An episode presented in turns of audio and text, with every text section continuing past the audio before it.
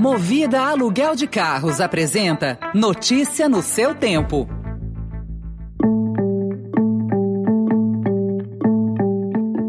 Olá, seja bem-vindo, seja bem-vinda. Começa agora mais uma edição do Notícia no seu tempo. Esse podcast é produzido pela equipe de jornalismo do Estadão para você ouvir em poucos minutos as principais informações do jornal. Entre os destaques de hoje, Ministério da Saúde reduz a metade período de quarentena de infectados. Bolsonaro diz não ter falado sobre corrupção na Anvisa e vê carta agressiva.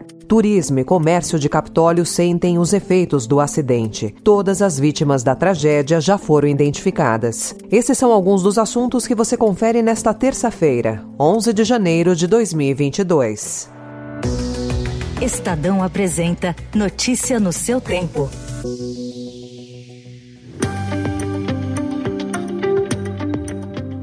O isolamento mínimo de pessoas infectadas pelo novo coronavírus no país caiu de 14 para 7 dias. Arnaldo Medeiros, secretário de Vigilância em Saúde, explicou a mudança para pessoas que são né, imunocompetentes né, e estão com Covid positivos em quadros leves ou moderados, o isolamento é de no mínimo sete dias. Entretanto, né, se ao quinto dia completo paciente estiver sem sintomas respiratórios e sem febre e sem uso de medicamento antitérmico e há pelo menos 24 horas, ele deve, se ele optar, ele pode testar nesse quinto dia.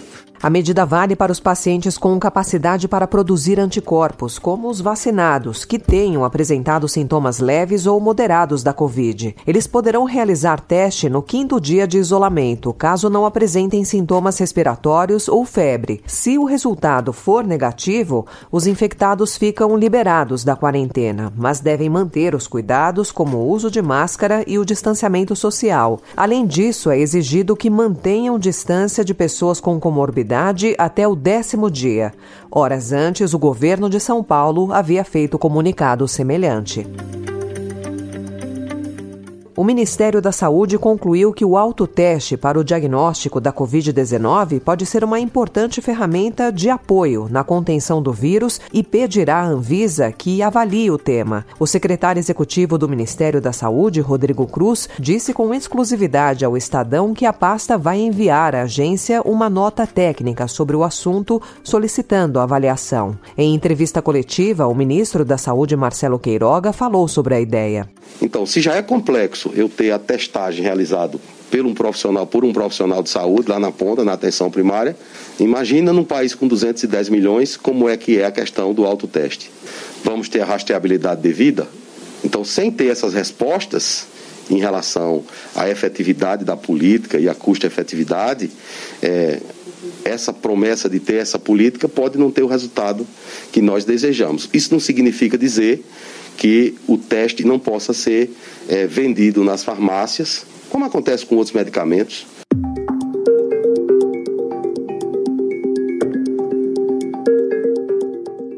E dois dias após ser cobrado publicamente que se retratasse, o presidente Jair Bolsonaro se disse surpreso com a carta do chefe da Anvisa, Antônio Barra Torres. Em entrevista à Rádio Jovem Pan, Bolsonaro disse não ter acusado o almirante de corrupção, mas voltou a levantar dúvidas sobre as intenções da Anvisa ao recomendar a vacinação de crianças entre 5 e 11 anos contra a Covid. Eu me surpreendi com a carta dele. Carta agressiva, não tinha motivo para aquilo eu falei o que está por trás, né? quais segundas intenções, quais outras intenções da Anvisa. Não houve, da minha parte, nenhuma acusação, a palavra corrupção não saiu em nenhum momento. E ele resolveu fazer uma nota bastante agressiva. O Estadão também informa hoje que em várias partes do Ocidente, governos vêm fechando o cerco aos não vacinados. Na semana passada, o parlamento francês aprovou a proposta do presidente Emmanuel Macron de remover uma brecha na legislação que permitia que as pessoas não vacinadas contornassem as restrições sanitárias do país. O primeiro-ministro canadense Justin Trudeau agiu para impedir o acesso de não vacinados a estabelecimentos administrados pelo governo que vendem álcool ou maconha Do outro lado do mundo, o primeiro-ministro australiano Scott Morrison indicou a mesma determinação política de Macron para condenar não vacinados ao ostracismo. Na Itália, todos os cidadãos acima de 50 anos serão obrigados a se imunizar. E na Alemanha, o acesso aos espaços públicos aos não vacinados já é restrito e o parlamento deve aprovar em breve a vacinação obrigatória.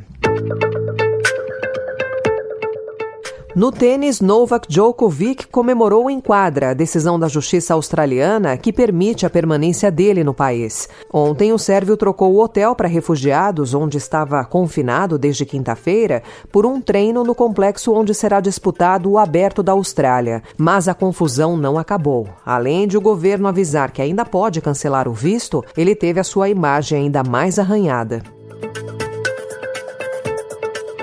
As consequências do acidente que matou 10 pessoas no cânion de Capitólio já são sentidas no turismo da cidade, com cancelamentos de diárias em hotéis, passeios e queda no movimento de estabelecimentos como bares e restaurantes. O governador de Minas Gerais, Romeu Zema, afirmou que o acidente foi uma fatalidade, como a queda de um raio. Ele foi à cidade ontem à tarde para ver o local onde aconteceu a tragédia.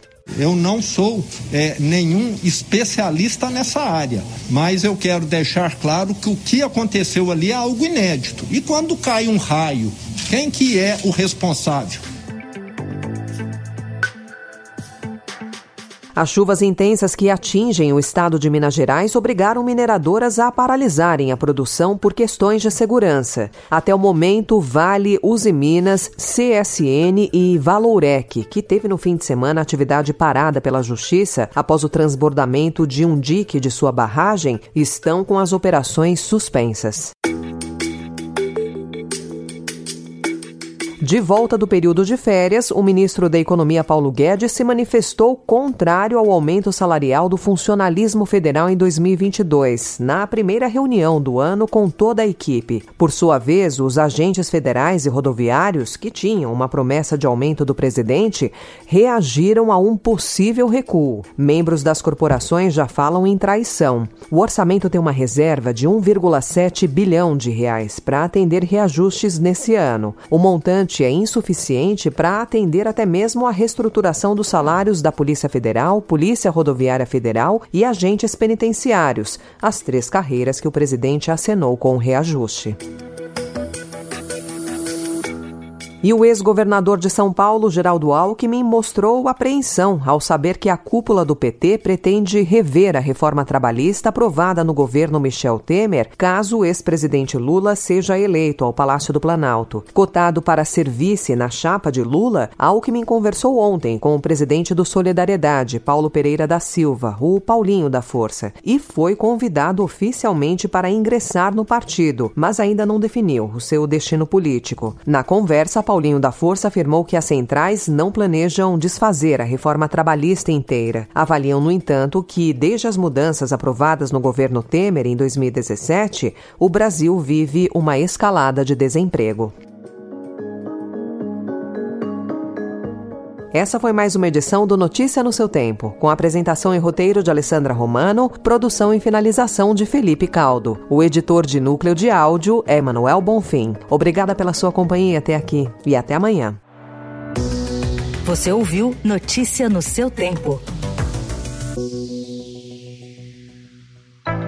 Notícia no seu tempo. Oferecimento Movida Aluguel de Carros. A vida é para ser movida. Saiba mais em www.movida.com.br.